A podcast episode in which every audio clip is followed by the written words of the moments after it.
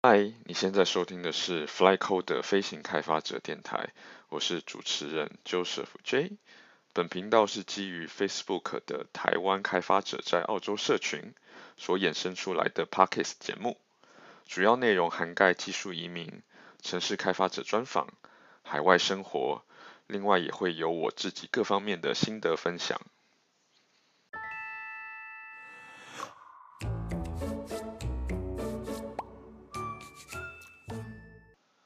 上半部我们聊到了澳洲的义务教育体制，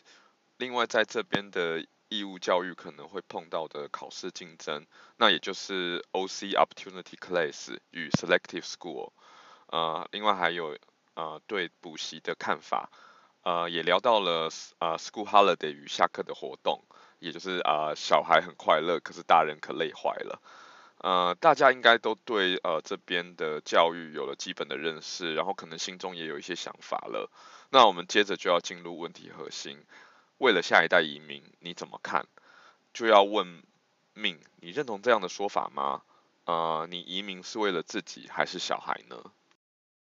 像这个问题你，你嗯问所有的人，应该你得到答案几乎都是一样，都是大部分都是为了小孩。嗯那如果是我的话，我会说，我主要是为了小孩，但是其实也是为了自己。嗯，因为当初在那个时候，其实我本来就有想要，有点想要出国工作的打算。那想来想去，然后那时候最热门的还是就去，就是去中国，但是那不是我的选项。那其他地方想一想，还是找自己熟悉的，所以就觉得那澳洲还是我的首选。所以大概就是这样子，而且我们来这里之后，几乎我们问过所有的移民，大家答案都是当然是为了小孩，而且我们一致的都认同这里是小孩的天堂。嗯，我举一个例子来讲好了，就是在澳洲，不管在大城市、在乡下，或是在多偏远的地方，你一定找得到一个一个地方叫做 playground，对，就是让小孩的游乐区。嗯哼。就是不管你在偏远的地方，你都一定碰得到，或者甚至就是在可能在郊外，就是很偏僻的公路旁边一个小小的休息站，就是会有一个 playground，然后可以看到小孩在这里玩，或者这里甚至有很大很大的 playground，有一个，可比如说一个二十公尺高的溜滑梯，然后各式各样的游游乐设施，重点它是免费的，对，就是所以你到处都可以看到孩子们玩的非常的开心。哎，他们就是就是只要跑来跑去，互相追来追去，就可以过一整个下午。嗯嗯嗯，所以你常常就把小孩丢在那边，然后你就可以休息，稍微休息一下。不过那通常是以前的事情，现在 小孩子稍微大了，了一样一样，他们就是、嗯、呃会会会黏在那个 device 前面，但是至少在他们小的时候，父母都完全不用去想说啊要带孩子去哪里玩，其实只要。走出家门，到家里附近最近的公园，小孩就可以玩的很开心。嗯，那除了像这样子玩的地方，那你觉得啊、呃，像其他父母他们说为了小孩嘛，那你觉得他们有看到哪？除了玩的地方以外，有没有看到其他的点？其实我觉得最大的一个最大的一个好处就是在这里，你会觉得。人与人之间，其实不管你是从哪里来，你会觉得大家都蛮平等的，不会因为说你是有钱人，或者是或者是收入一般，然后小孩子玩在一起就会有什么隔阂，或者是有什么距离。孩子就是孩子，他们就是玩在就玩在一起，不太会去考虑你的 background，或者是说你想要去玩，不管。像我刚像我刚就像我刚才提到的，嗯，到处都有 playground，然后也不会因为你的身份或者你的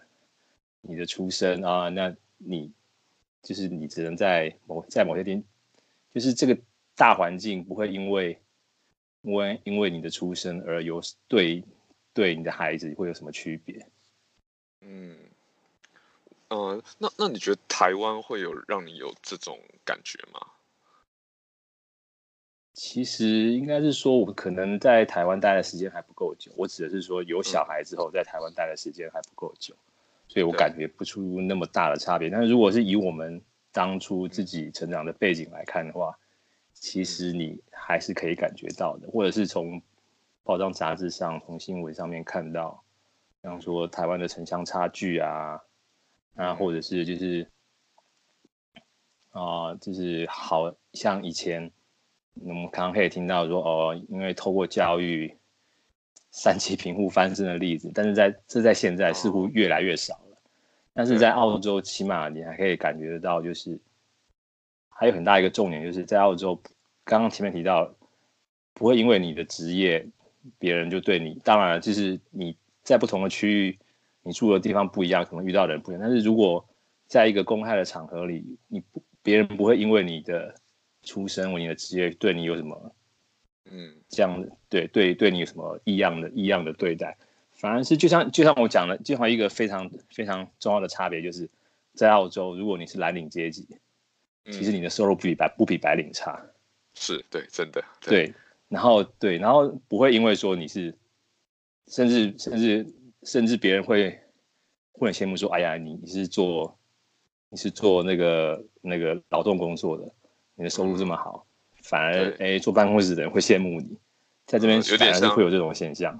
有点像那个之前台湾有一些加油站事件嘛，可能妈妈就会说，你要多努力念书，以后不要来这边加油站打工，对。然后或者是，然后我这边也有听到一些比较正面的例子，就是这边啊、呃、很多那种举举那个那个叫什么 Lori，那个就是那个棒棒糖女孩哦，那个叫那个叫做呃 Lollipop，对对，那他们。对他们的月那个整个年收入好像也可以到一百三、一百四，对啊，这个是蛮意外的。对，那个就是其实那个他的时薪是蛮高的。嗯，哦，我我刚刚我我刚刚可能没，我们还是要解释一下，那个刚刚那个是、嗯、呃举牌工人，就是在呃我们可能工地有施工的时候，然后呃要让啊、呃、行人穿越马路的时候，都会有人举牌。那举牌的这些人通常可能是啊、呃、年轻貌美的女孩。有可能是，可是也有一些是啊、呃，一些伯伯啊，或或妈妈，那他们就是会很笑脸迎人这样子。对，因为他举的牌子，因为他是举一个牌子，然后那个牌子是圆形的，就好像棒棒糖一样。对，所以诶、欸，澳洲人就戏称说，哦，这个如果是举牌是一个漂亮女生的话，他们就叫做 Lollipop Girl。Lollipop Girl，对对对。啊，Lollipop 就是 Lollipop 就是澳澳洲人讲棒棒糖叫 Lollipop。嗯，嗯啊，那对，那这跟我们的用词可能稍微不一样。我们台湾人就觉得，哦，如果是糖果，我们讲 candy，但是这里其实是讲 lolly，那一根棒棒糖就叫做 lollipop。对，对，这个这个例子让我很深刻。对，对，但是相对来说，那个那个工作其实是蛮辛苦的，但是他的薪水是相对高的，因为他他可能是在他必须呃下雨天的时候，出大太阳的时候，他还是要在那里举牌子。对，那在澳洲的的太阳其实是非常恶毒的。嗯，我好像还有听到那个，那我有听到就是啊、呃，清洁工人嘛，就是倒垃圾的，每一个都是小鲜肉猛男，跟台湾的印象完全不一样。哦啊、因为在这这个其实都有相相相关的背景，就是说这里的这里的清洁工人，因为他发服务的区域非常的大。然后这里的那个不像台湾是垃圾不落地，大家都把垃圾拿出来丢垃圾车上，但是这里的收垃圾的时候是把垃圾垃那个垃圾箱推出来，然后对那个清洁工人沿沿路一个一个收。那如果是像大楼啊公寓的话，就是一个集中式的超大垃圾桶，那去他们必须把它拖出来。那如果你没有强壮的体魄的话，基本上是拉不动的。对，感觉很多少女会这样跑出来，然后 看看这些那个清洁工人。对，对，所以所以基本上像这里像清洁工人，或是像前一阵子这这阵子因为房地产蓬勃的关系，嗯、所以很多建筑工人他们的收入是我们很难去想象，他收入非常非常的高，他可能一个月他只要工作工作一半的时间，他就可以赚比上班族多一倍的薪水。嗯嗯，对。台湾，但是台湾，嗯，你说你说。嗯但是这并这不并不表示说他们做的工作是没有技术的，其实他们也是有相对的技术。但是我们必须说，他们做的工作是非常辛苦，因为他必须很早很早就开始到工地工作，然后然后这在严在非常严酷的天气环境下去做这个工作，那其实是对对对身体的负担来讲是是是非常重的。但是但是在澳洲这个环境，不会有人觉得说哦，不，我从来不会听过会有爸妈对小孩子说，哦，如果你不好好念书，你以后就是去当建筑工人。对对对，他可能会对小孩说，哦，那个如果你不想念书，那去当建筑工人可以赚更多。反而是这个样子的现象，而且 对，而且就是说一个社会现象，说其实收入国税局盯得最紧的几个收入高收入的族群。嗯第一个其实是水电工，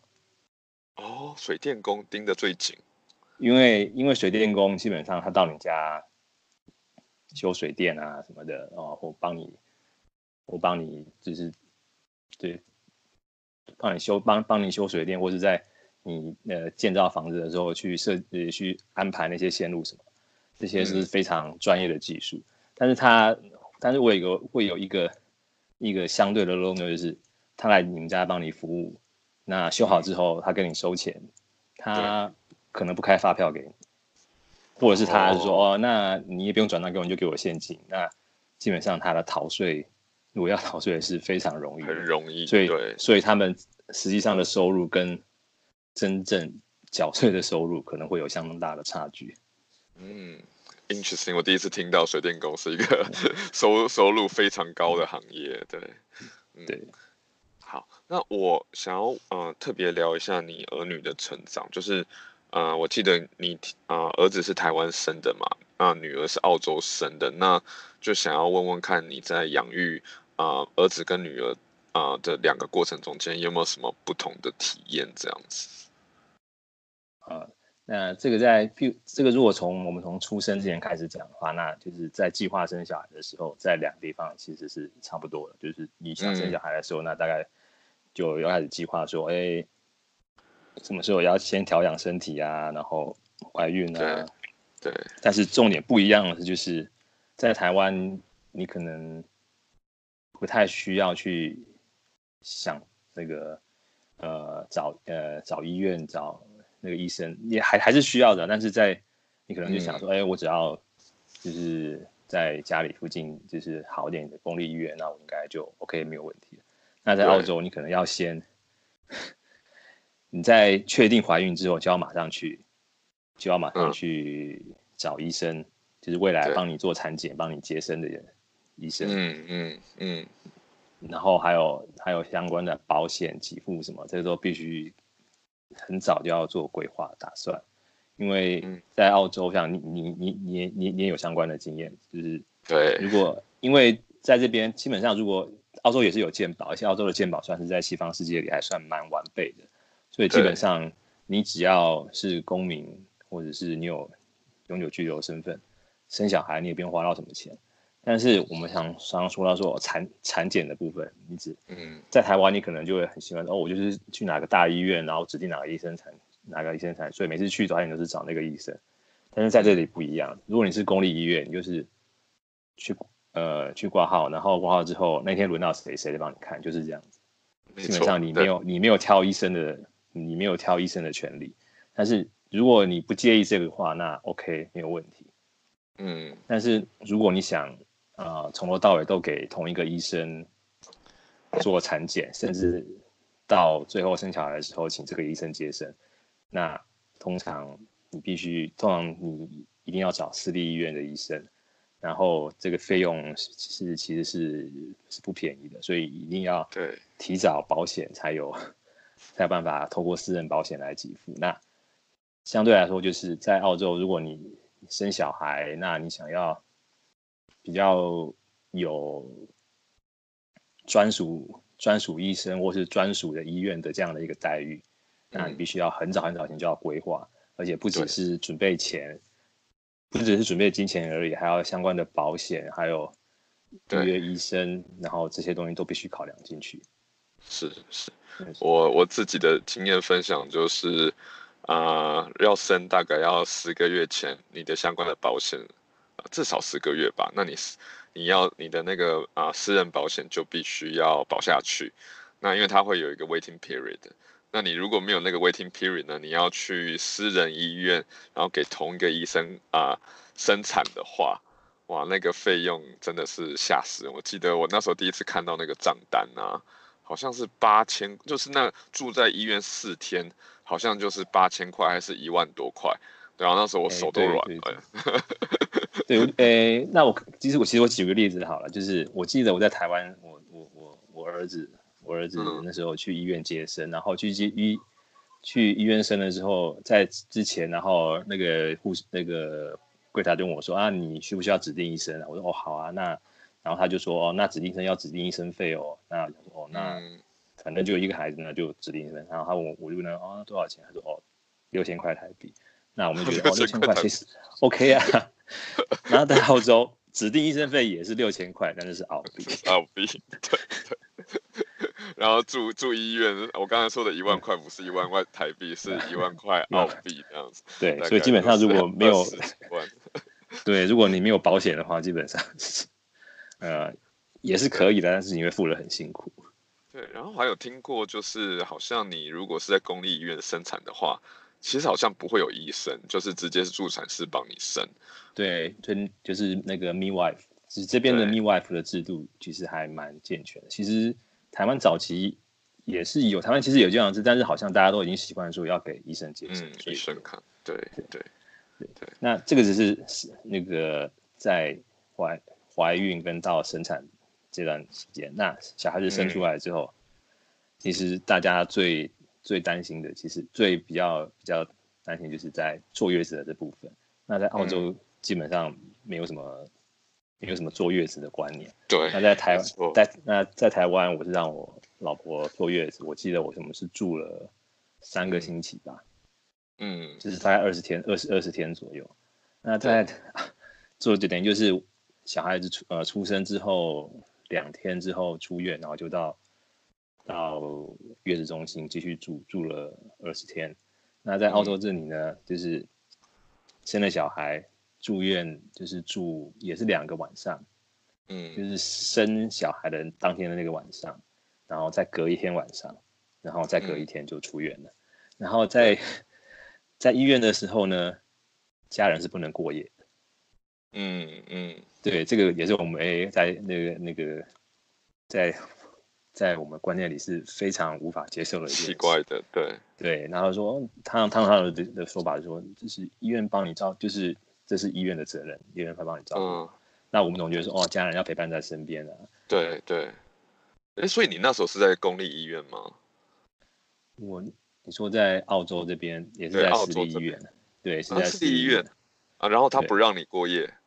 对，对，他就说你不用你不用留下来过夜。哦、那其实我住的，其实我住的很近，啊、那我就说哦好，了那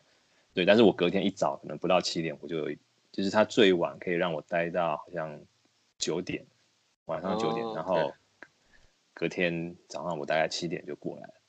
OK，因为我的是可以过夜，我的我一个人可以过夜，哦、不能两个人。哦、对、哦、，OK，、嗯、我们那个时候是说不行，他说甚至过夜根本就是那个房间里也没有也没有地方让你睡啊。对，我们是有一个沙发，还可以勉强躺一下。对 对，然后那就是不，然后然后就好像哎，重要还有一个非常大的差异就是，呃，大家可能都听过，就是说这个应该不是也不是 urban legend 啊，就是大家可能听过一个，就是哦，你在在国外生完小孩之后，那个护士第一个是先问啊辛苦了，然后递给你杯冰水。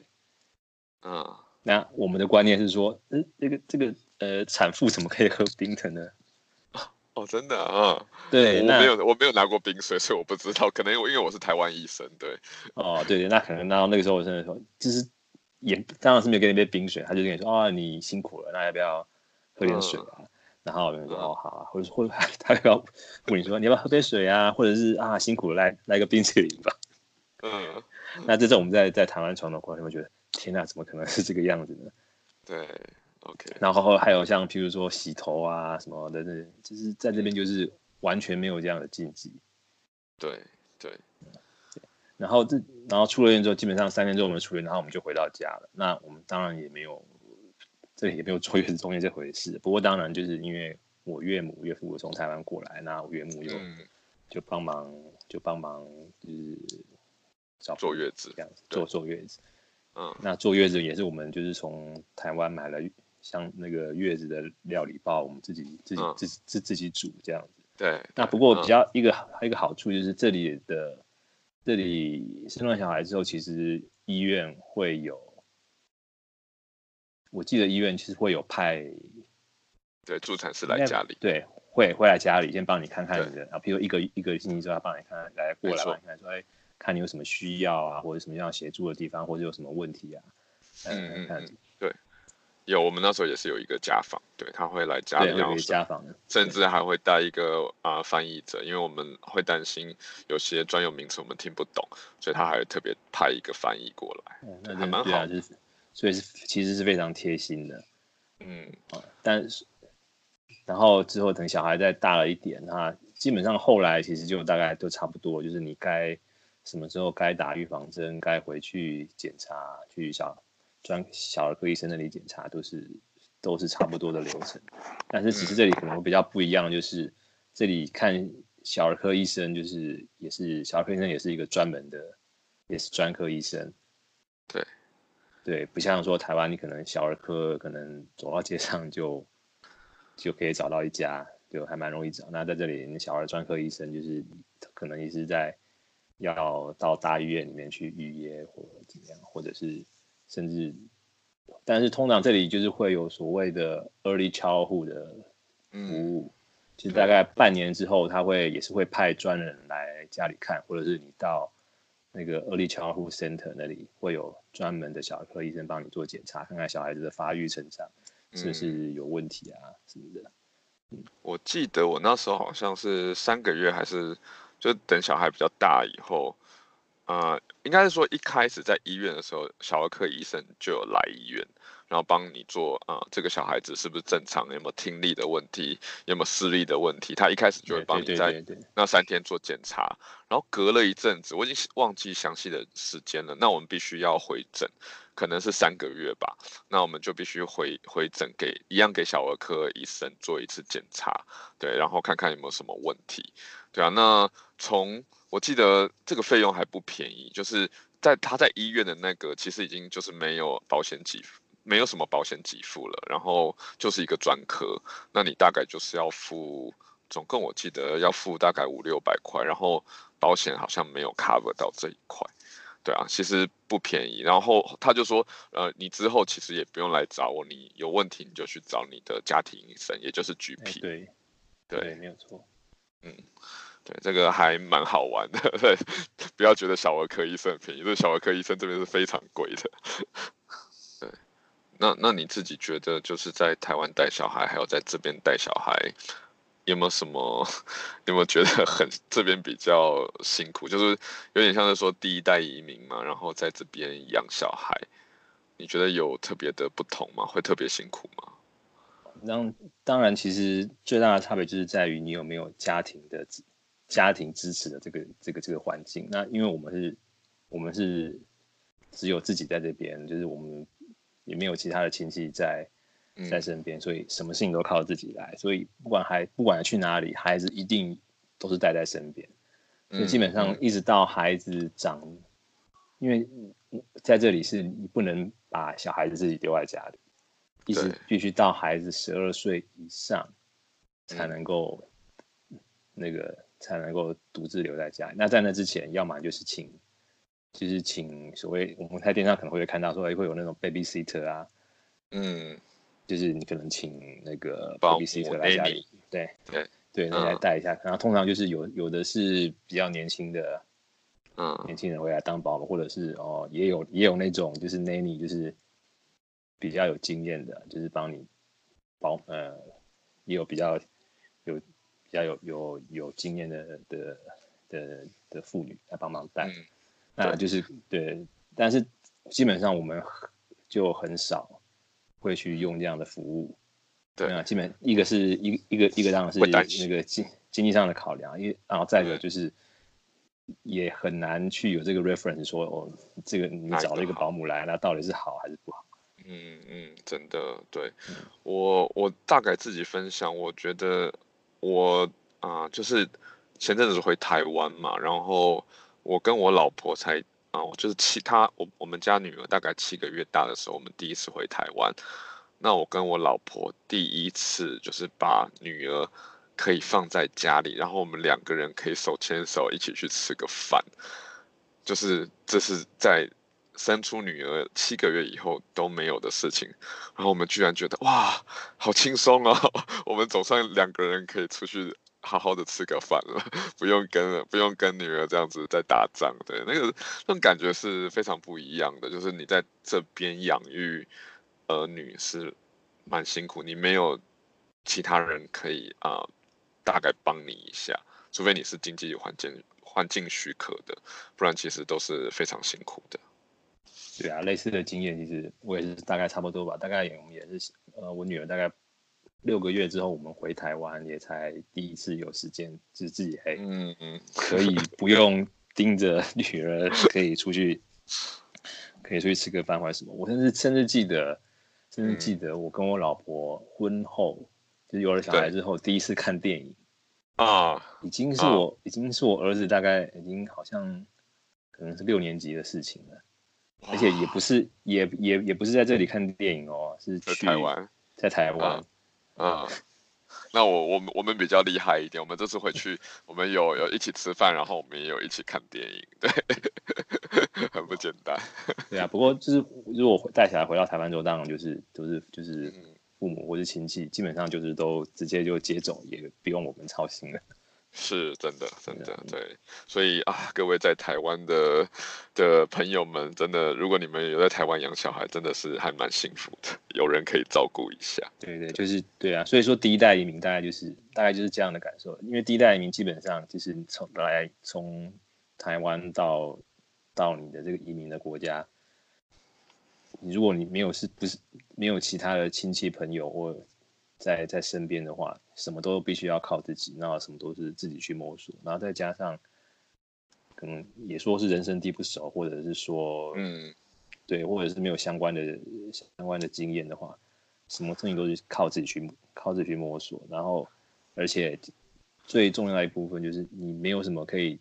刚刚提到了，你没有什么可以自己喘息的时间，对，不过这也是蛮蛮好的，也的相对来看就是。呃，父母跟孩子之间，就是那个亲密度也会蛮，也也也也也会蛮紧密的。就是基本上我们去哪里去哪里玩，都是一家人出去，就算去买，就是去买个菜，买什么也都是全家一起出动。那嗯，其实也是蛮不错的一个体验的。对，真的，我其实我觉得，像我小时候，其实我是给呃我外婆给带大的。对啊，因为我妈跟我爸就是平常要工作嘛，所以好像一直就是从那个嗯两三岁直到就两岁多，然后直到大班，然后我才可以啊才真的跟我爸妈住一起，不然我都是。就是都是永远都是礼拜礼拜六礼拜天，然后约在来来饭店，然后我就像面交一样，然后给我妈爸爸妈妈看到就很开心这样子，可终于等了一个礼拜，终于可以看到爸爸妈妈，对，这那真的是蛮不一样，因为你要上班，其实就是要一些取舍，对啊，看怎么样是最方便的，对。对，那 GS 凯利呃有在我们的 Slack 发问了一个问题啊，呃，也就是如何让孩子与台湾连结。呃，包含了学习中文甚至文化的层面，呃，来强化孩子与台湾的关联性。那这方面你有什么想法？有特别做什么事情吗？那因为我们刚刚前面提到，我们只有自己一家在这里，那所以基本上我们每年都会回台湾。那当然就是在每年回台湾的这个机会，去让他们很清楚的知道，台湾才是我们台湾。是我们出是爸爸妈妈出生的地方，也是你所有的家人来自的地方。嗯、那你就是台湾人，当然你也是澳洲人。澳洲当到了你这一代之后，你要认为自己是澳洲人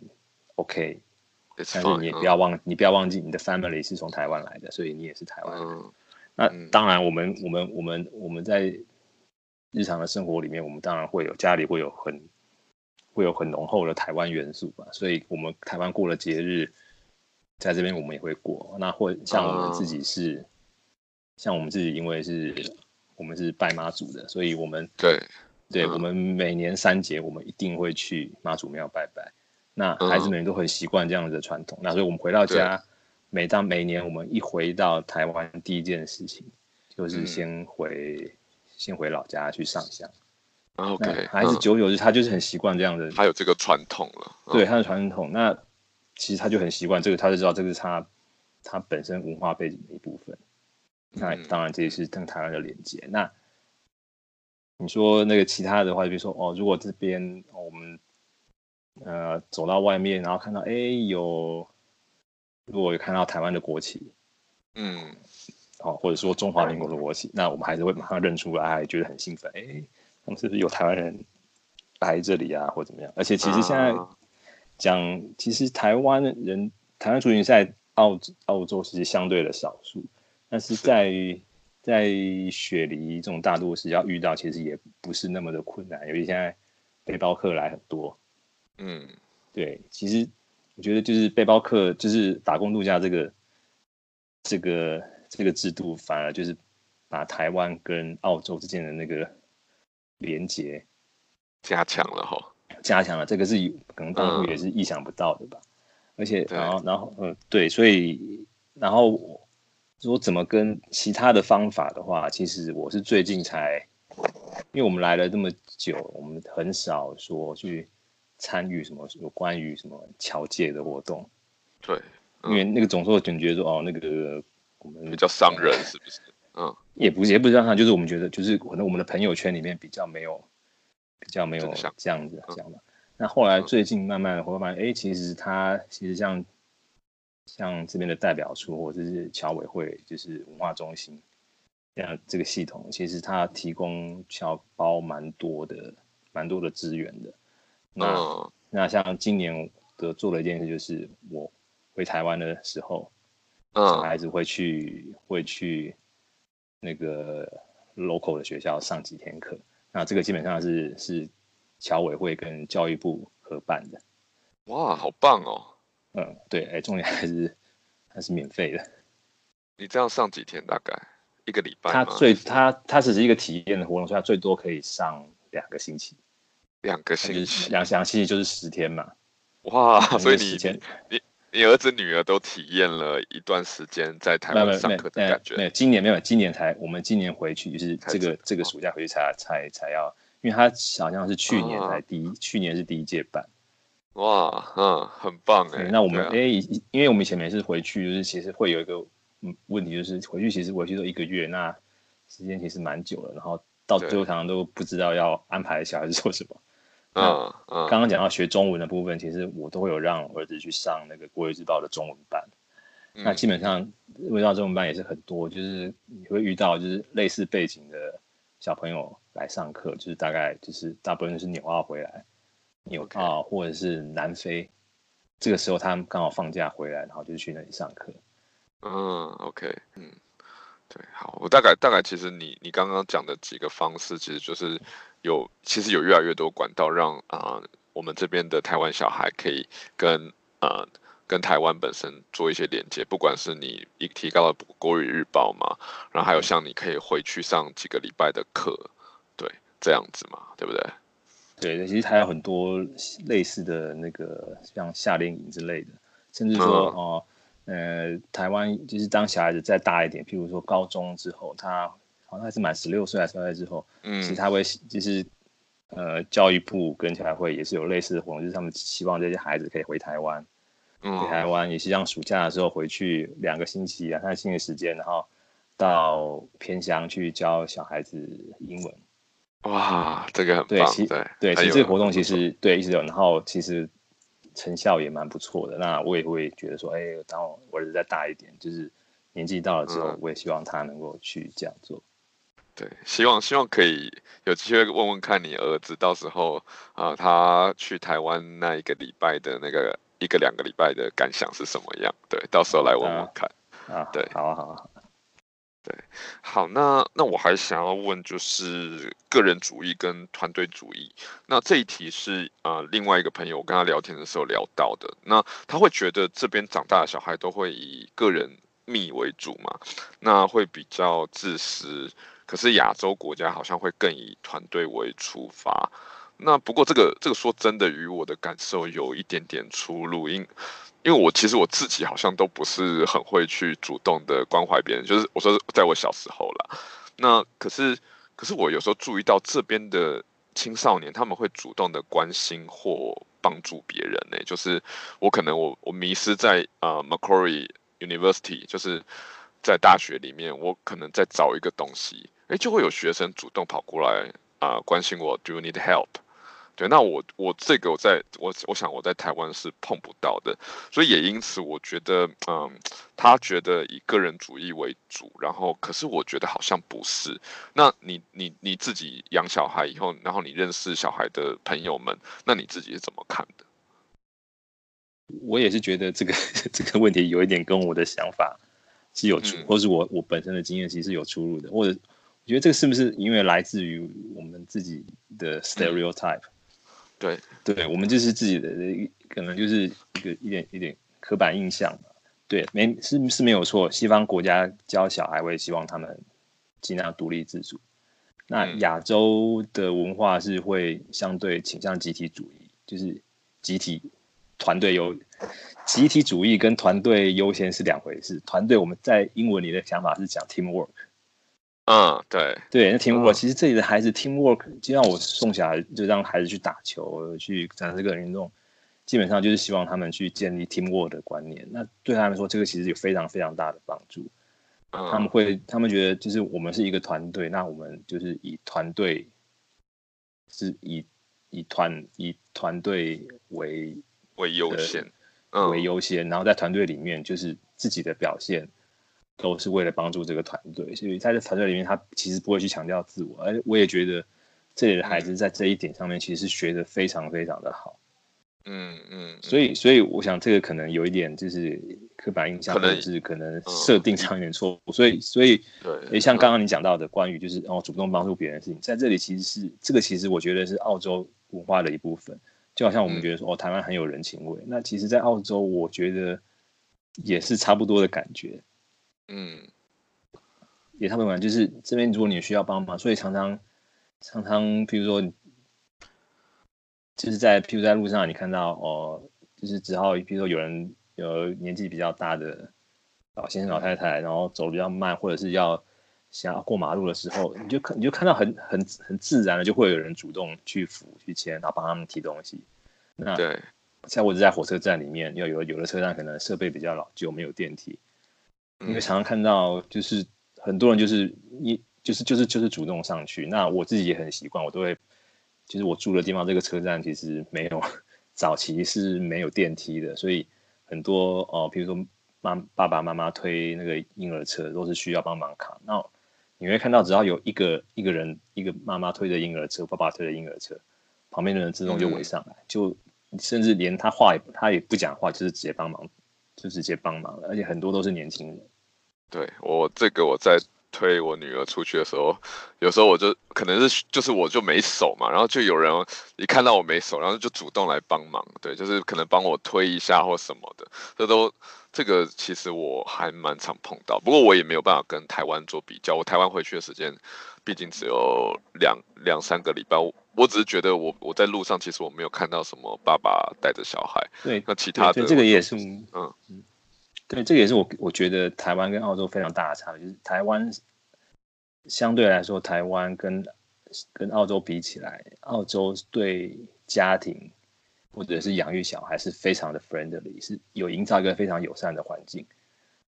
所以你在在台湾，你还就是你像看到小孩子。就是被妈妈推车、爸爸妈妈推车出来散步的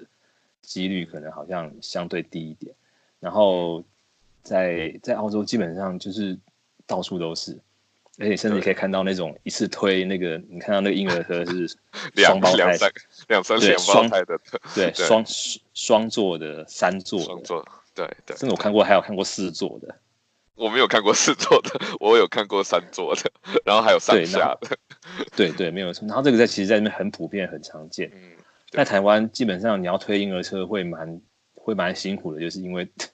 台湾的骑楼就是要走路什么的，经常会碰到机车的问题。对对，我非常有可能，每次每次碰到那个上下，我就啊又来了。对，是可以走了，不过就是比较辛苦一点。对，比较辛苦。那而且在台湾，我觉得。呃，一般一般人对于小孩感觉上没有那么多 friend，那么那么那么的友善，就是譬如在在这边你坐火车的时候，或者是在路上走的时候，常常就是别人走过来看到啊，你看到你推推推婴儿，然后就会觉得哦，你小孩好可爱，就主动上来跟你说看一看，哦，你小孩好可爱，这常常遇到，嗯、或者是你就去餐厅吃饭，旁旁边另外隔壁一桌的就会跑过来逗你的小孩。啊，这个这个其实你应该感感受的很清楚，就是就是就等于是就是澳洲日常，但是在台湾，你甚至常你常常会听到的是说，哎呀，这个什么这个爸妈会不会带小孩？小孩那么吵啊，或者在餐厅里面就觉得啊，我们不太就是不太喜欢有那个小孩进来。那在这边，因为可能在台湾大家觉得说，哦，小孩进来，然后就是小孩就是小孩，他就是喜怒哀乐直接表现出来。会哭会闹，其实我们当父母都觉得这这很正常。他肚子饿了，或者你不舒服，就是会哭闹啊。那在这边，当有小孩哭闹的时候，旁边的人就会过来说啊，怎么啦？不舒服吗？什么？或者是帮忙你逗小孩。对。那在台湾就是直接被白眼。嗯嗯，有我这个我我这 我还没有碰到过，所以我我不我不能评论。那那这个是有碰到过。对，就是你真的就是感受到。就是旁人的，就是那个不太就觉得不太友善的眼光，觉得哎、欸，这个。但我们在这里基本上你不会不太可能遇到这个状况。嗯嗯，OK。那好，那啊，这个我们个人主义、团队主义，嗯，对啊，其实好像后来讲了也没什么关联。不过 OK，啊，对对对，大概这个我觉得，我觉得我其实我们的认知是一样的，那可能就是他他自己想法可能。有有什么独特的见解？那我们就不知道。对，欸、那我我可以再补充一点，就是在澳洲，澳洲是听说是就是全全世界就是呃做志工跟捐款最多的国家，在这里做志工是、哦、呃非常普遍，而且他们小孩子就是就是在学校里面都会一定的年纪，就是到学校都会就是希望你去做志工或者去去那个。体验一下，嗯，在这里是非常普遍的，而且在这里不会说，因为你因为你去做志工，学校就给你加分，嗯，没有这回事，就是不是那么功利的，对，就觉得你你年纪到了就应该去，你有能力就去帮助别人，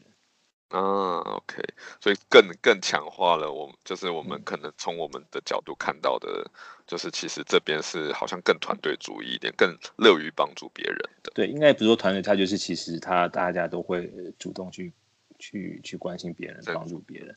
嗯，嗯，所以当我们遇到自己自己的亲身体会的经验，就是其实也在自己在路上帮过，就是比如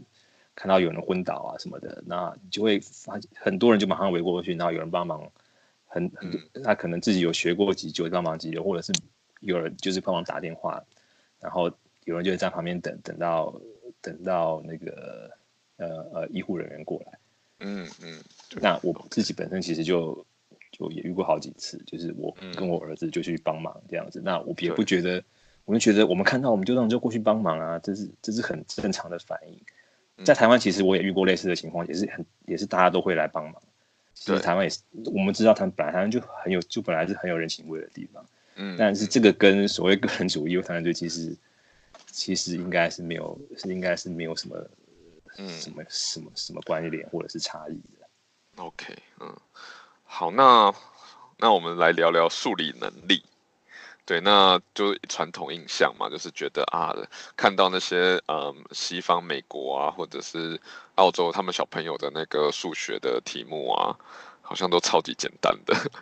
对啊，那那你你觉得这个对孩子长大以后的数理能力会有任何影响吗？这个其实我也，对，那我其实我可以呃大概讲一下，就其实我我有两个小孩，我儿子是念我儿子工作不功课不错，所以他他他有念 selective school，、嗯、那我女儿就是她在在这方面发展稍微比其他的孩子慢一点，嗯、所以他的学业成绩基本上就是就是非常需要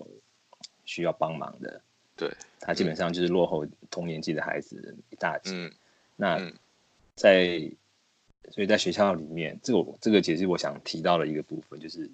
在澳洲，就是你功课好的孩子或是知识优异的孩子，学校会有像刚刚之前提到的，就是 selective school 啊，或者是 opportunity class 这样子的、嗯、这样子的学程，去帮助这些孩子可以得到更大的发展。那对于程度比较差的孩子，其实都会有所谓的，就是会有呃，会有呃，学校会一般的学校就会有一些 special teacher 会来，就是像课后也不是课后辅导，就是他有点类似因材施教，就是如果有些孩子可能就是跟不上跟不上进度，发展比较慢，他就是某某一些课程，比如说数学啊、英文，就会带到旁边，然后让带到旁边。比如说一天半个小时、一个小时，然后有其他的老师来帮忙，专门的老师来帮忙协助这样子。嗯，那所以就是我这里提到，就是说哦，不管你是功课好的，或者是需要帮忙，都会得到照顾。那再回来讲这个数理的部分，嗯，对啊，你先讲的就是 你讲的没有错，就是你发现哦，我们好像小学五六年级可能就已经在做，比如说。四则运算，或者是比较什么鸡兔同笼什么之类，就是代数这样、嗯嗯、这样的，在这边其实我觉得其实没有差那么多哎、欸，嗯，其实没有真的感觉上是落后，可能就是在在学习的方法上这边是比较偏向就是理解的方式，所以他会用一直在重复，就是简单的方法让你去去了解这个数学的过程。嗯。嗯，这个观念建构的过程，当然就是相对来说，可能就是比台湾慢个一两年，就是可能到国小五六年级，台湾的小孩子已经会了，甚至国一会做一元二次方程式，那澳洲可能就是这个才来刚开始做四则运算，或是比较多位数一点的乘法除法，但是这个跟之后的影响其实会有这么大的差别吗？我觉得其实是其实还好，但是。你讲到数理能力，我还会提到一个点，就是说，其实这个跟学校有关。那如果你的孩子是哦，在学业上不错，然后也被选到，也被也可以有上了所谓的 selective school，他们做的数学题目其实还蛮困难的。嗯，嗯，你有看过了？对，基本上基本上我是已经全部放弃了，都是我太太教。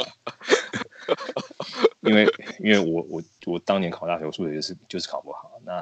嗯、那我太太是，我我是念文组的，我太太是念理组的，那这都是靠她了。嗯、然后、嗯、对，所以我觉得应该可能也是刻板印象吧。而且我必须讲一点，其实澳洲的教育其实算是。水准比较水准比较高，应该是跟美国来比的话，美国好像是就是一般的公立学校跟私立学校或者比较精英的学校那个差距很大。嗯，在这边的话，可能平均的水准会比美国好很多。OK，没有差那我们对，那我们对于哦，好像说西方人数理比较差，我觉得是来自于来自于我们 可能对好莱坞电影的印象吧。对，有可能是。对，我们以前都会听到说，哦，那个谁谁谁在台湾那个功课都很差，然后到班上倒数了，然后到了美国之后就变成数学天才，嗯，什么什么之类的，这这种这种东西。对，那我觉得这可以从两个观点来看，第一个就是，那是台湾的教育是哪里出了，会把一个天才教成功课很差，那是不是教学上有问题？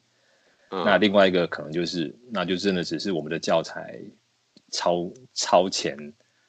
那个美、嗯、超前美那个超前美国的进度比较多，所以他过了去之后就是，哎、嗯，这个之前都学过了，那当然就得心应手了。哦，OK，其实可能只是超前的问题而已。对啊，对，那可能是超前，或者是就是真的是我们的教法这个孩子不适合。那到了美国之后，他的教法是这个适合这个孩子，他当然就。整个被启发了，嗯，对，OK，我自己我自己也在国小的时候，我数学其实是很好的，对啊，可是就是我我自己有去上什么那个公文数学嘛，日本人的，所以我看我看到数字，我马上就可以啊有一点点心酸，因为其实九九乘法表啊，或者是那个几加几啊，就一直重复着在练习练习练习练习，对，所以我我我那我我基本上我在国小的时候我是非常得心应手的，就是可是当我升上国中碰到那个三角函数啊，就说真的，我到今天我我我我那时候完全是用背的。然后到今天，三角函数，我也基本上没有办法用。当然，可能跟我后来当去念文组是有关系的。不过，我觉得像那个东西，我觉得学得太早，对啊，即使我我我那时候我来澳洲，我可能比别人都早会三角函数。那可是你在放放久来看，好像也没什么意义，对不对？我觉得这个其实还是就是你学的东西，如果没有用不到的话，当然就是当然就是会就后来就忘掉了。那像我儿子现在还在学三角函数，那我太太她是她是她是念理组类，她是她是念建筑的，这些东西就是她工作上会用到的东西，所以她就有办法教我儿子说，哎，这个是怎么样怎么样的原理。那对我来说，这根本就是已经是天书了，我完全无法。好吧，两个两个两个那个文组的，还是不要不要在那边批评 别人数理的问题好了。好，那接着是另外一名社群朋友 Choco 的问题，呃，他想要听听看小孩的观点，啊、呃，也就是你儿子在这边生活与求学的经验啊、呃，以及对台湾啊、呃、求学环境的认识。如果他自己可以选择的话，那他会选择哪边生活与念书？那不知道你有没有对儿问过你儿子这个问题呢？有啊，当然当然有问过啊。然后他的选择当然是当然是澳洲啊。嗯，因为你有问他为什么？哦，因为其实他可以很清楚，因为他我我们他刚他当他回去台湾，然后跟他同年纪的亲戚小孩，嗯、就是譬如我哥哥的女儿，他们在在在在聊的时候。他就会觉，他其实很很明显的感受到，我们回去的时候说啊，那个我们今天要不要去找姐姐他们出来玩啊？然后我就打电话约、嗯、约说啊，不行啊，姐姐今天要补习，嗯，然后比如要补啊补到晚上八点，嗯，那他就其实可以很明显的感受哦，为什么？然后这里他们怎么 上课要上到这么晚啊？要放学要吃饭了，然后要说哦，要到六点才下课。那很明显，他就很可以感受到这个、嗯、这个、这个差别。哎，请问你那个姐姐大概是几岁啊？对啊，蛮好奇。就比我儿子，比如比如说，就比我儿子大两岁啊。大两岁。然后还有，然后还有其他，哦、就是我的侄女，她就比我儿子大两岁。那还有其他同年纪，譬如说朋友的小孩，那他们有、嗯、有认识玩在一起的时候，其实就会互相讨论，就会讲到这些事情。也就他说，他们才艺班其实会常常会弄到晚上这样子。因为不是也不是才艺班，就是去补，比如说补英文、数学啊。嗯。那台湾还是要考，台湾还是要，就算不考，没有联考，也是要考什么什么学测啊什么的。嗯。也都会去补习啊。嗯。对，所以他应该是国中的时时段嘛。对对，就是。OK。国中国小，他就其实他就是会感受到有这样的差异。嗯。可是其实这边还不是一样，就是一样会有 selective school，也是要去补习。哦，但是那不一样啊。但是像这边就是下课后，嗯、我们不是去补习，下课后可能像我两个小孩，就是下课后除了就是有运动的球类，像就是会留在学校是为了要练篮，要要练球，学校的嗯呃篮要练篮球，然后然后然后要去学学学乐器，然后练球。练球一个礼拜就，他又练篮球又练棒球，就占据两天了。OK，然后、嗯、然后星期五星期五晚上有比赛。嗯，那星星期六是我女儿打球。嗯，然后女儿她也有学，就等于就是这里三年之后我们也很忙，但是她是去、嗯、去去学才艺，或者去去或者去或者去练球。那跟台湾可能她就是下下了课之后直接要去补。各个科目，那其实是不太一样的感受。嗯，可是你儿子，比如说在在准备 selective school，你那你之前有提到说，啊、呃，他其实也是要也是要补习嘛？那他补习的时间是不是不长，还是怎么样，让你们有这样觉得两个差异蛮大的？其实补习，我记得他补习也是，嗯。一个星期好像补两次吧，然后一次可能是一个星，嗯、呃，好像是两个小时还是三个小时，其实也是蛮久的。嗯，对，譬如说是大概好像是五点不到八点，因为这里是三点就下课了，三点多就下课了。嗯、对对是，那不像台湾好像是四五五点以后才下课，然后吃完饭补完习回来，可能就已经十点多了。那在这边是相对还好，而且我们基本上补就是当初为了要考，所以才去补，嗯、而且那个时候大概是，比如说他他是六年级三月的时候考，就是第一学期的时候考，那我们大概也是五年级第二个学期还是第三个学期才开始真正去补习，所以并没有说就是一直持续的这样子的一个做法，而且我其实然后我其实可以分享一个例子，对，的经验就是。就是当年，就是因为我们因为要补，因为要考 selective school，所以我们那一年回台湾，我们就把回台湾的时间缩短。平常我们都回去一个月，那那年我们想说，那我们就因为要因为三月要考试啊，那我们对，我们就十二月回去，早点回去，然后我们一月初就回来。对，所以我们那一年就是一月初就回来。一月初回来之后，也不可能回来，一月初回来离开学还有。三个星期嘛，也不可能多去补习啊，也没那么多习可以补啊。嗯，刚好看到说，哎、嗯，那个那个棒球，那个棒球那个棒球的 club 在那个 try out，就是要选代表队。啊、嗯，那我说哦.那就去，那就去看看好了。因为我们基本以前都没有参加过，没有参加过，原因是因为，嗯，那个时候都不在，那个时候都不在澳洲，都在台湾。嗯，啊，所以去，哎，去玩，结果，哎，结果就选上了。那选上代表队的结果。是我可能不知道大家知不知道，就是 try out 它其实是甄选嘛，对对对，甄选整个整个呃 New South Wales 就是 NSW 新南威尔士州的棒球队嘛，还是不不不不，反正那那那那那没没，那只是我们社区棒这社区棒球队，譬如就是一个社区，就是一个譬如说我们北区当初就是会有啊，譬如说有六七个嗯。棒球棒球队的 club。然后这个六个 club 就是选一些比较会打的孩子组成一队，那代表队，然后去参加。你刚刚说了，刚刚参加讲的是那个 New South Wales 的那个区呃州的比赛。嗯，对。那州的比赛，如果你排名可能譬如说前三名的话，就可以去打全国赛，类似这样子的做法。哦，OK，嗯啊，所以那时候哎就选就选上就选上我们这个联盟的代表队。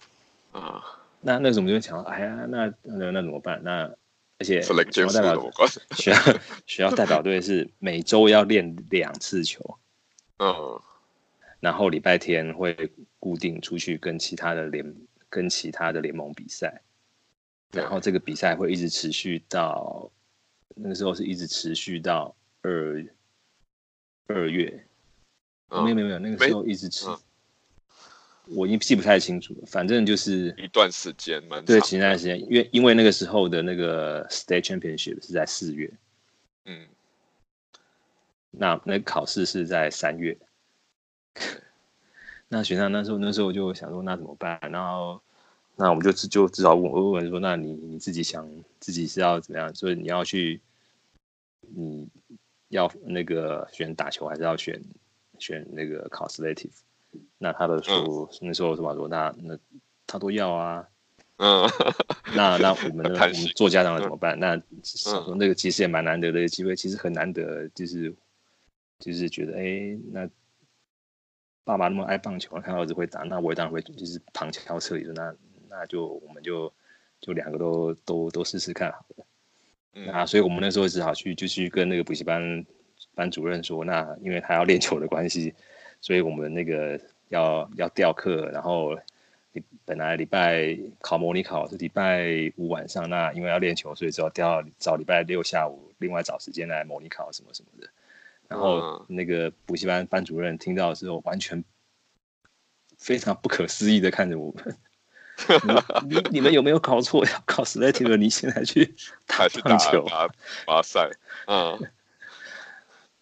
那我们也只能双手一摊说啊，就就机会难得吧。对啊，对啊。所以还好，还好，就是还有都有，都有还好，还好都都有考上。不过那个时候真的是蛮辛苦的，就是就是等于是两边要讲，两边跟练球要兼顾，其实还蛮辛苦的。嗯嗯嗯。但是其实我就觉得这个是孩子自己成长过程里面一个就是蛮特别的经验啊，因为。就是讲难听一点，就算他 selective 没有没有考上，他还是有机会去念，因为基本上这里我们的学区算是不错的学区，那上的中学也不会太差，但是可以跟一群自己喜欢的运动的孩子一起一起打球，甚至一起出去比赛。然后出去比赛是到，嗯、就是到比较远的地方，然后然后连续比赛个三四天，这个经验其实不是那么的，不是那么的常常有，不是那么的常有，所以。嗯就觉得，就我们想要说，如果当他十十年、二十年后，当他回想起来，他会记得，对，他回头看的时候，他会记得他哪一场比赛的表现，嗯、还是会记得说他那个 selective 数学考了几分。对对，真的，他一定会记得棒球的。对，嗯，哎，我刚刚又又又注意到，因为啊，GR。凯利的啊，他我们刚刚有聊过嘛，就是怎么建立跟台湾的连接嘛。那那你我我有注意到你好像有注记，就是嗯，year，就是有个 gap year，那个是什么东西？哦，对对对，gap year，对 gap year 的时候，那个是我自己的一个想法。所谓 gap year 就是、嗯、我不知道中文是怎么讲，就很多人像这里的年轻人，很多人就是高中毕业之后，他会有一个 gap year，就是他自己。去打工赚钱，存了钱之后，去到各地去高地去玩个一年，玩了一年之后，再回来念大学。嗯，是所谓的，是所谓的 gap year，所以就很多其实是打工度假的方式去度过这个 gap year，有点像壮游。对对对对，就是哎，对，就是壮游。对，我一直想不起来这个，来这边久了，那个中文也变得比较差，变糟了。嗯，对 对，那我的想法就是说，那我如果我儿子。他那呃高中毕业考上大学之后，那我会跟他，我已经跟他说过了，如果可以的话，嗯，就是他说让他晚一年念，然后在这这一年这一年他回去台湾学中文，嗯、然后跟、嗯、跟阿公阿妈一起生活，嗯，对，因为基本上就是其实阿公阿妈年纪大了，其实然后我们又出来这么久，几乎没有。很难说有这个机会，因为我们我们回去等于就是去、嗯、去度假，对，然后很难，对，很短。那如果有机会的话，是不是这样子？让他回去一年，嗯、然后又可以学学学中文，顺便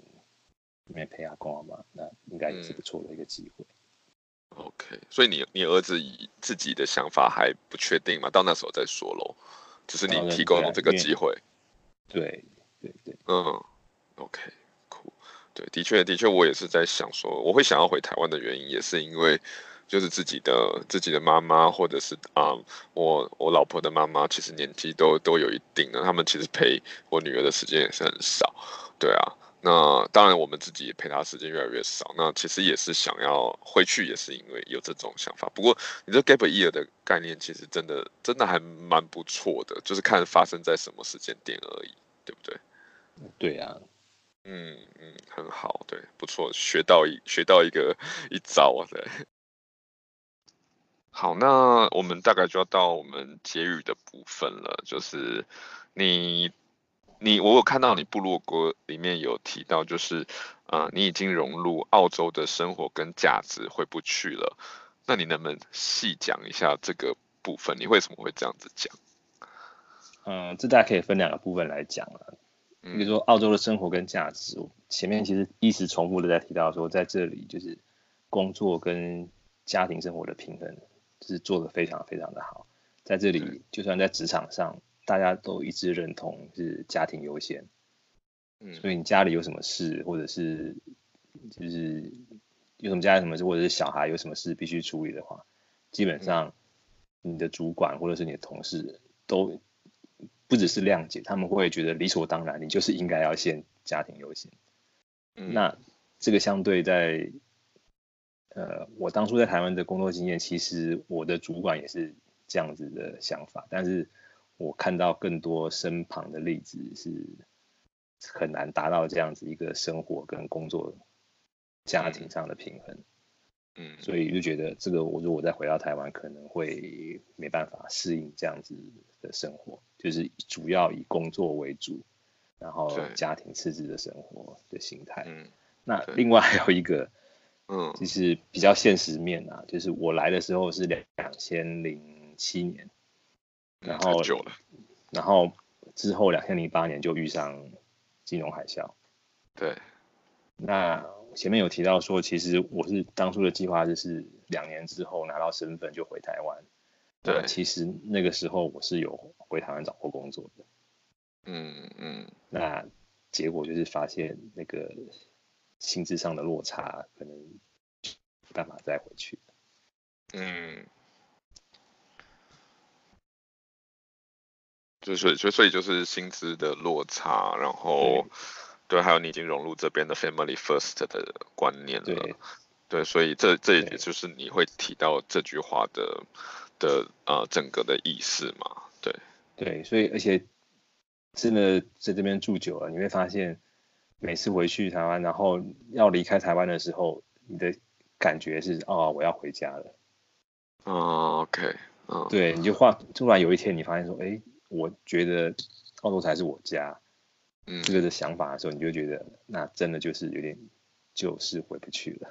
但可能也没有说了说了这么这么这么这么这么这么的不会把话都说死了。但是对，基本上那个感受已经很清楚。但是当然，我们未未来其实我们都不知道。就好像我们前面提到的，其实我们的父母年纪都大了。对，如果真的有需要的时候，我们当然当然是一定会回去，或者是说等我们自己年纪大了，我们。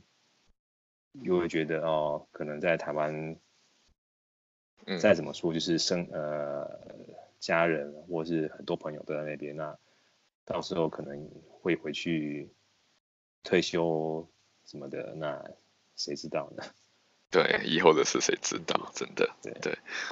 好，那我还想要问，就是你会怎么跟有小孩的父母，或者是想要呃把在海外养小孩的父母，你有没有什么可以建议或者是分享的？呃，建议分享，其实其实我能够分享，就是我前面提到一些我自己自己过来的经验。嗯、那我会有建议的话，我大概会觉得说，既然都来到海外了，对，到了新的国家了，那就想办法融入这里的社会。那啊，但是当然，实际上我们我们毕竟不是这里，并不毕竟不是这里这里成这里成长的，再怎么样都是会有一些隔阂。但是其实想要融入，并不会那么的困难，而且就算你融入了，你还是可以做自己，还是可以跟台湾有相当程度的连接。这个我觉得并不是互相冲突的，而且现在现在现在这个。现在的世界其实不同的文化背景的交流已经其实是非常的非常的普遍了，而且就像你应该也感受得到，你的身边都是不同来自不同国家的对。不同的背景的，其实你可以其实只要你愿意的话，其实你是享受的那个，其实可以享受彼彼此的差异，而不是嗯。而不是让那个彼此间的差异来困扰你。对，真的，我自己有一个私心的问题啦，就是，对啊，就是我我一直都在想说，我要，我们可能要回去嘛，那你有没有什么，就是你你在你在养小朋友的过程中，然后因为你的你的儿子是两岁过来，他已经有一些中文底了，对啊，那你有没有建议说，比如说我女儿，我我要带我们女儿回去？有没有哪个时间点是嗯特别好的？然后对以后可能可以再回来这样子。嗯，这个我比较难难难提供你建议，嗯、但是我可以从我身边的朋友来看的话，嗯、其实很多人就是在小孩子比较小的时候，大家可能譬如说刚上小学的时候，会让他们回去念，嗯、让他们回去念，甚至半年、一年，或者是更久，或者是有的。有的做法就是一年回去个一个学期，半个学期，去把中文把中文学好。其实我觉得这个是蛮蛮不错的一个一个方法。但是但是就是第一个，当然你只要你的就是如果你工作上经可以可以允许配合的话，那当然是一件好事。嗯，那如果决定要这样做的话，我会建议说就趁早。OK，尽量早，不要等到你要考 Selective School 或 OC 的时候。对，那时候那时候那就有点晚。呃，应该是说，就是你一旦习惯了一个教育教育体制之后，你要再转换到另外教育体制去，会会有一些适应上的，会有一些适应上的问题。那尤其是从从澳洲这个可能比较比较自主轻松一点的教育体制，要到一个比较竞争激烈的教育体制，或者比较、嗯、比较缺乏弹性的教育体制的话，会会更困难一点。那有没有什么衔接的问题？你有没有听说就是衔接？就是你刚刚说啊、呃，我有一年是回台湾或半年回台湾，那跟这边的教育他们是可以通用计算吗？还是我我就是把这边停下来回台湾半年，然后这边就重新重新那那个半年我就嗯。其实基本上你只要我看到的例子是基本上没有什么衔接的问题，衔接的问题是出现在说就是。他可能是台湾长大的孩子，到这边之后，因为英文上英文英文不是母语的关系，他要花一些时间去把这个部分补足。那其他的学科基本上，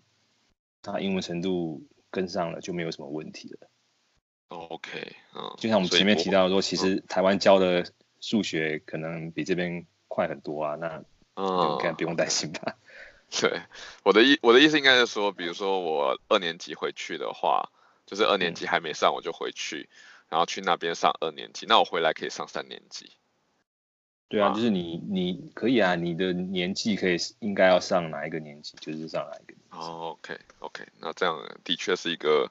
蛮好的建议耶。我之前都没有想到这种，嗯、对，就永远都会觉得一定要卡在一个一个啊、呃、切 primary school 跟 secondary school 的那个中间，或者是 child care。跟 King Kindy 之间，那其实好像这样听起来还有更多选择，对吧？应该应该说，而且我们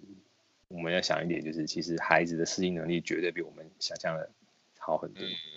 对对对，的确是这样子。啊、呃，你有没有什么呃想要呃想要说的？就是比如说你，我就你有很多的兴趣嘛，比如说啊打棒球，然后你也是专栏作家。然后也写了很多部落格，你有没有什么要啊、呃，就是趁这个机会，然后让大家更认识你，或更跟你可以多多些交流的？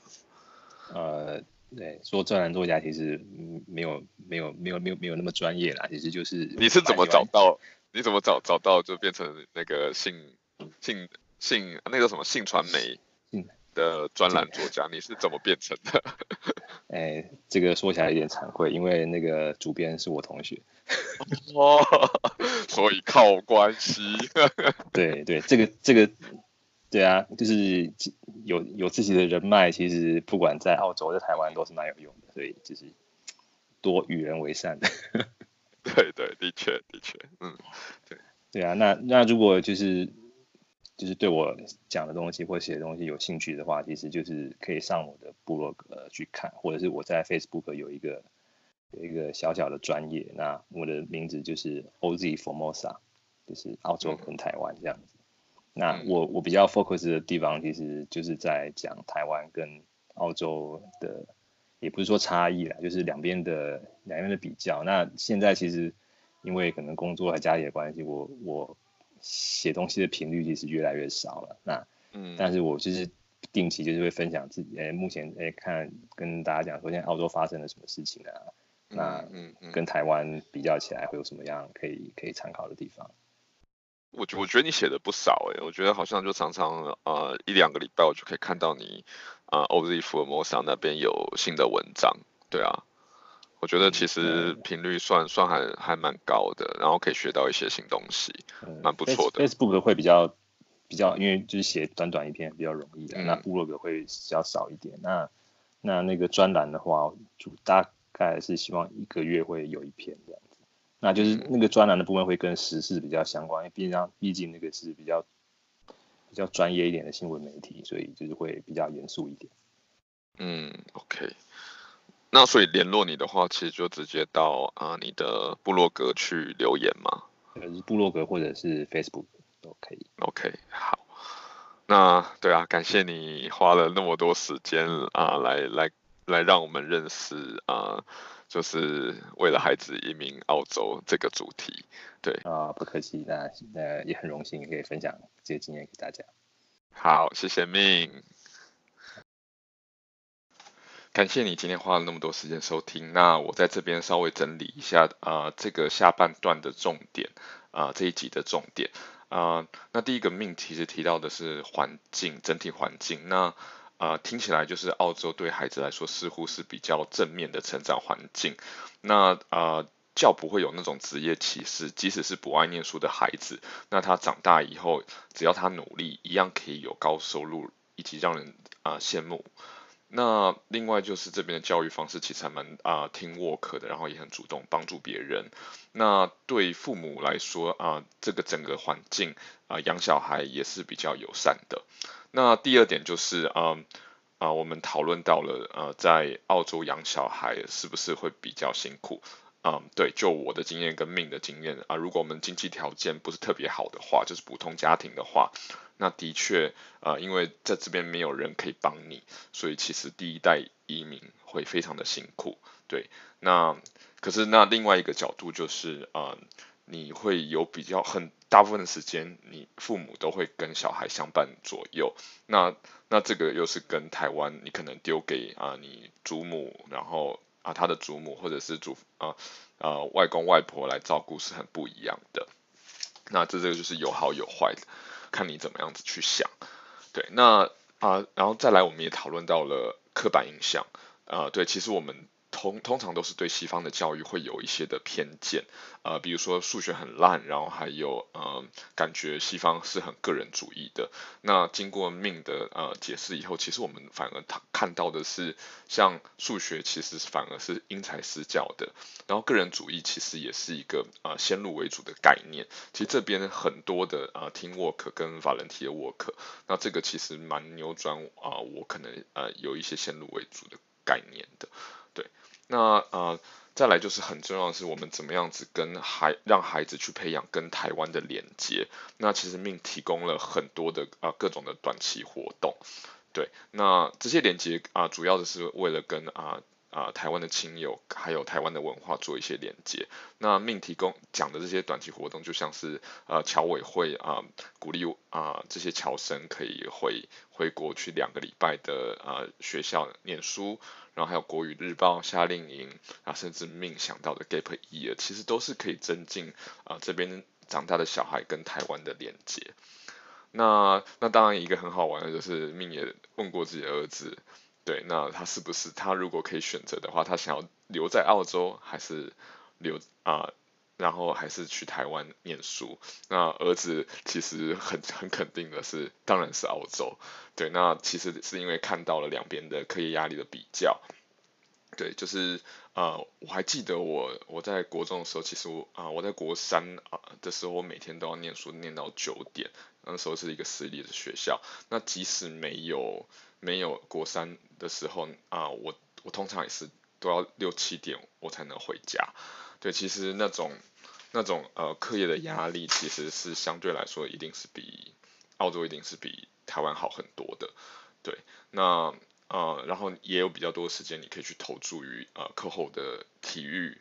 让你让你的兴趣可以广泛的发展，而不是只有念书这一块。那啊、呃，最后他也讲到，就是命啊、已经跟这边的生活价值给融合了，回不去了。那因为其实真的就是我们讲的 family first，对，因为啊、我我其实也是有时候我在听一些台湾的的节目，不管是 podcast 或者 YouTube，那，多少都会还是会有一点那种爱拼才会赢。那这这个在我以前在我啊、心目中生根的一个概念。其实，在我有小小孩以后，其实我有蛮大的转变，对，那所以我是还蛮赞同啊、我之后的的工作，我应该都是要有要以 family first 为优先的，对，那那这个就是啊、今天啊、整体啊、整个整个的呃介绍，那不知道你听完命的分享后啊、你有什么样的收获跟跟感想呢？是不是有一些不同的意见呢？那欢迎你啊、透过啊、脸书或者 Slack 留言给我，让我知道，谢谢。